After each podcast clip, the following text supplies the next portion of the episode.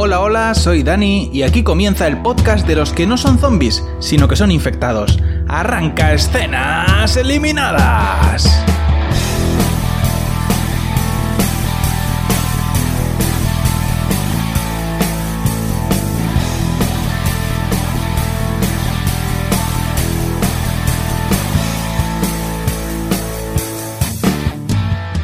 Aquí estamos de vuelta después de dos semanas de parón del podcast. Que bueno, no es que sea un parón voluntario mío, sino que es que sencillamente no hay estrenos. No se ha estrenado nada interesante para mí este mes. La semana que viene, por suerte, ya parece que empieza a haber alguna cosa, pero hasta ahora nada, cero. Y bueno, durante este tiempo yo he estado intentando traer alguna serie de las que tenía pendiente, de las que tenía por ahí apuntadas para ver que nunca me llegué a poner, pero las que he visto, aunque algunas estaban bien, pero no mm, los pilotos no me daban a mi juego para traerlo aquí al podcast, así que al final opté por no grabar y, ya está. Esta semana, en cambio, sí que he estado viendo una serie que tenía en el cajón de las pendientes y, y que me ha parecido pues que estaba bien, ¿no? Que estaba simpática para traerla. Así que os contaré qué pasa en el piloto de Daybreak, que es una serie post-apocalíptica de Netflix.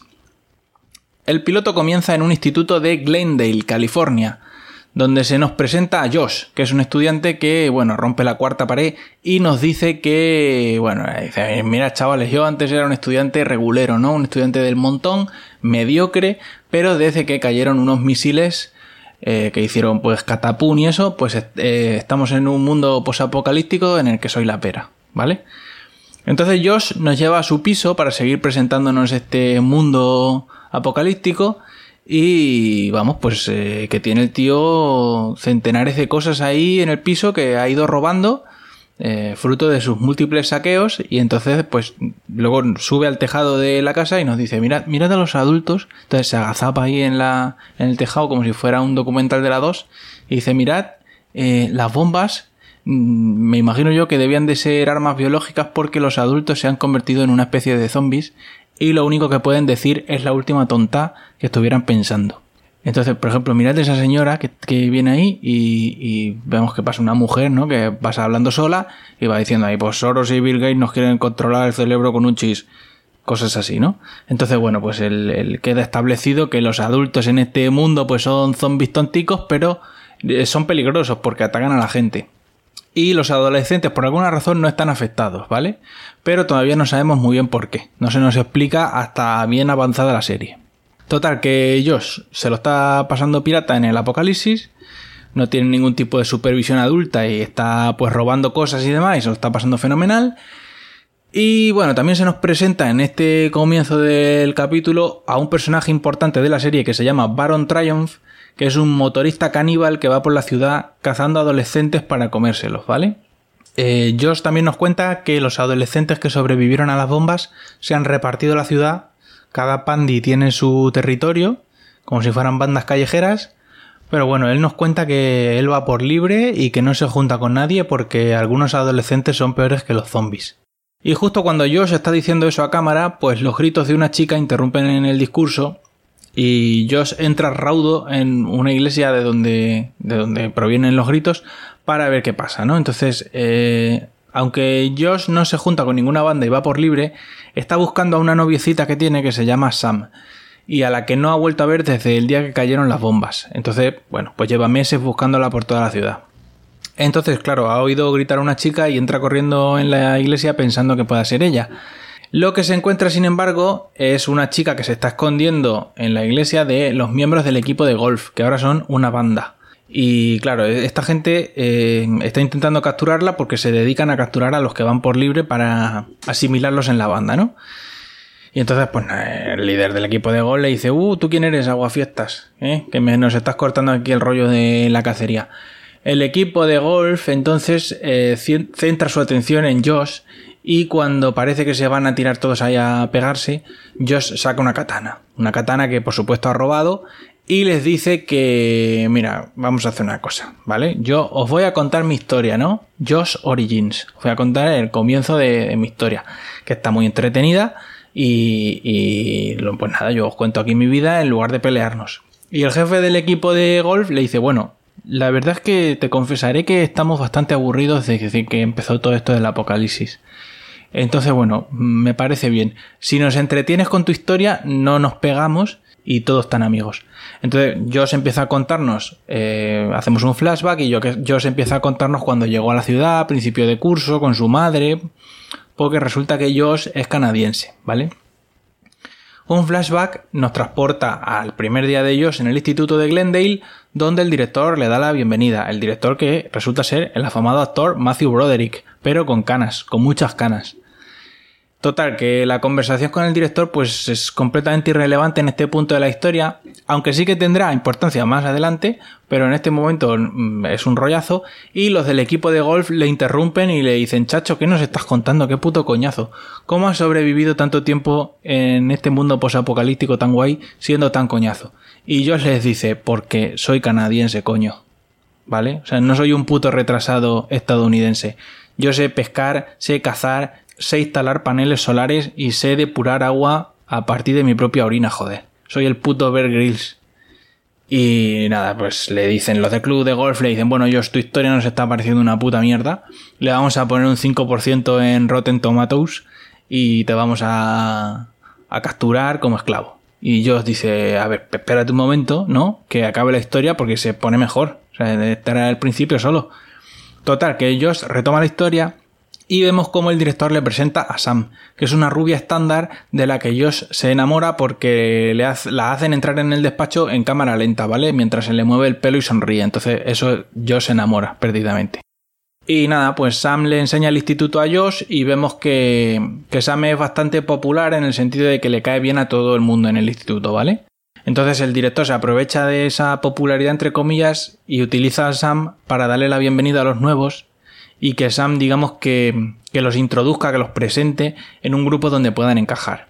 Como ella dice, que es, un poco el gorro seleccionador de Hogwarts, ¿vale? Entonces, entonces eh, pues nada, le, da una vuelta por el instituto y le dice, pues mira, estos son los deportistas, aquellos de allí son los de los videojuegos, estos son los góticos, aquella de allí es una fricaza que construyó el castillo de Gondor en Minecraft, y este que pasa por aquí con un poncho multicolor es uno que dice que su género es un caballito de mar.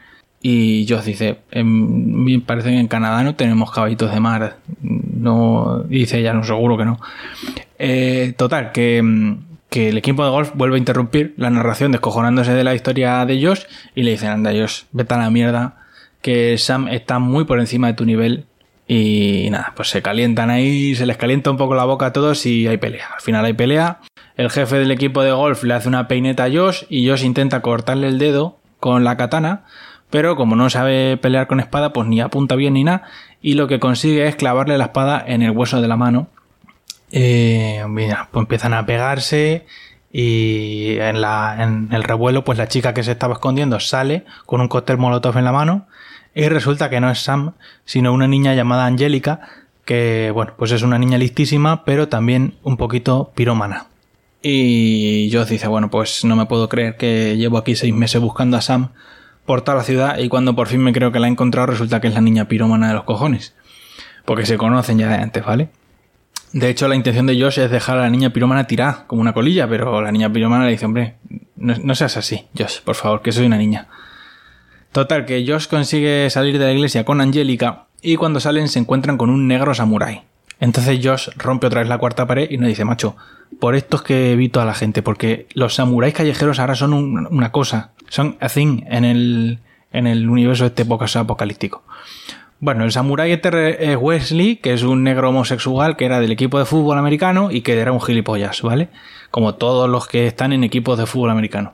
Pero Wesley le dice que no, que ahora ha cambiado. Le dice, ahora soy, soy, eh, soy, una persona mejor. Ahora, Josh. He cambiado, me he comprometido con el código samurai, ahora soy pacifista y estoy intentando compensar por mis crímenes del pasado, por todo el mal que he hecho en la vida, ¿no? Y Josh le dice, pero ¿qué me estás contando, Wesley? ¿Qué me estás contando de código samurai si tu padre era mi dentista? ¿Qué cojones es samurai? Y el otro le dice, confía, primo, confía que he cambiado, que soy una persona mejor. Además sé que estás buscando a Sam, y te voy a ayudar porque me han dicho que la han visto por la zona del centro comercial. Total, que con toda esta charla con Wesley, eh, eso da lugar a que los del equipo de golf les den alcance y al final tienen que salir todos rajando. Los del equipo de golf entonces lanzan una bengala para pedir ayuda a Turbo, que es el líder de la banda de los deportistas, ¿no? Es una banda más grande que aglutina a todos los equipos de deportes del instituto. Y entonces está celebrando American Ninja Idol, que es un concurso que hace él para entretenerse, donde la gente tiene que cantar y si cantan mal, pues Turbo los manda a tirar a un foso lleno de zombies. Bueno, total, que la segunda al mando de Turbo ve la señal y dice, bueno, ahora en un rato vamos, si eso, porque ahora mismo estamos con el concurso, que esto es mucho más entretenido, además que los del club de golf mm, son, no son deportistas de verdad, porque tienen las bolas pequeñas. Entonces no, no son deportistas de los buenos. Mientras tanto, Josh lleva a Wesley Angélica a su piso, que Wesley flipa un poco y le dice, madre mía, Josh, todo lo que has robado, tienes aquí media ciudad. Eh, y nada, ellos pues nos sigue mostrando más flashbacks ñoños de su historia de amor con Sam y de cómo se enamora de ella. A todo esto los del club de golf encuentran el piso de Josh y además por fin aparece Turbo con los refuerzos. Entonces Josh, Angelica y Wesley tienen que defender el piso y se les ocurre la idea de tirarles globos de agua llenos con sangre, ¿vale? Una sangre que tenía Josh ahí en el piso guardada por si tenía que hacerse una transfusión de emergencia pues le tiran globos llenos de sangre a los deportistas y empiezan a aparecer zombies atraídos por la, por la sangre, por el olor de la sangre. Lo cual, pues, ahí crea mucha confusión y mucho revuelo, y eso abre una ventana de oportunidad para que Josh, Angelica y Wesley se escapen y lleguen hasta el centro comercial, que es donde se supone que han visto a Sam. Entonces se dan cuenta de que los deportistas han dejado de perseguirles, porque el centro comercial resulta que está en el territorio del caníbal, de Baron Triumph, y todo el mundo le tiene miedo, claro, por su condición de caníbal. De hecho, el piloto termina con Josh, Angelica y Wesley topándose en las puertas del supermercado y se topan de bruces con, con Baron Triumph. Con eso termina el piloto y bueno, la serie está basada en un cómic, como no podía ser de otra manera, pero mi impresión, por lo que he visto, es que no tiene mucho que ver con el cómic, ¿vale? Yo creo que cualquier parecido entre la serie y el cómic es bastante tangencial.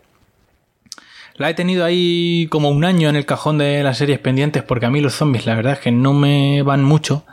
Pero tengo que decir que los zombies y los animales mutantes que también salen en esta serie eh, son un elemento contextual, ¿vale? Aparecen bastante poco y no tienen casi relevancia. La serie se centra más en la historia de Josh buscando a Sam y en las bandas de chavales rollo Mad Max que se han formado en Glendale después del apocalipsis. Entonces, bueno, la serie es una comedia, es una parodia y la verdad es que se ve bastante fácil porque es bastante ligera y tiene una forma curiosa de contar la historia. La trama tiene muchos flashbacks, pero siempre son contextuales, o sea, Josh, Wesley y Angelica solo tienen flashbacks cuando llegan a un sitio relevante, encuentran a alguien de quien nos tienen que dar información, entonces aparece un flashback. Pero son, eh, son flashbacks un poco tramposos porque nunca te cuentan la información completa, es decir, te cuentan parte de la información, la justa que necesitas en ese momento.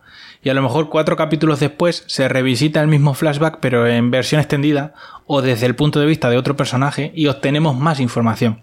Eso me parece que está guay.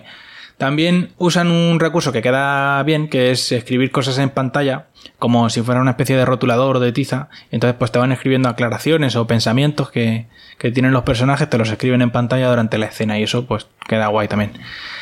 La serie está cancelada por Netflix, no va a continuar, pero yo he visto la primera temporada entera y creo que funciona bien por sí sola, ¿vale? El terreno se queda preparado para una continuación, pero el final de temporada puede funcionar bastante bien como final de serie, porque lo cierra casi todo por lo menos cierra la búsqueda de Josh, que es la trama principal de la temporada, eso sí se queda cerrado y entonces pues no te da la sensación de que dejarte cosas pendientes. Sí que es cierto que hay un par de personajes que dan un giro de personalidad bastante brusco en un momento de la historia que desconcierta un poco. Le habrían venido bien más capítulos para explicar esos giros. Pero bueno, es una serie adolescente de verano, tiene muchas conveniencias, muchas lagunas, no es una serie para analizarle nada, sino simplemente para entretenerse y ya está.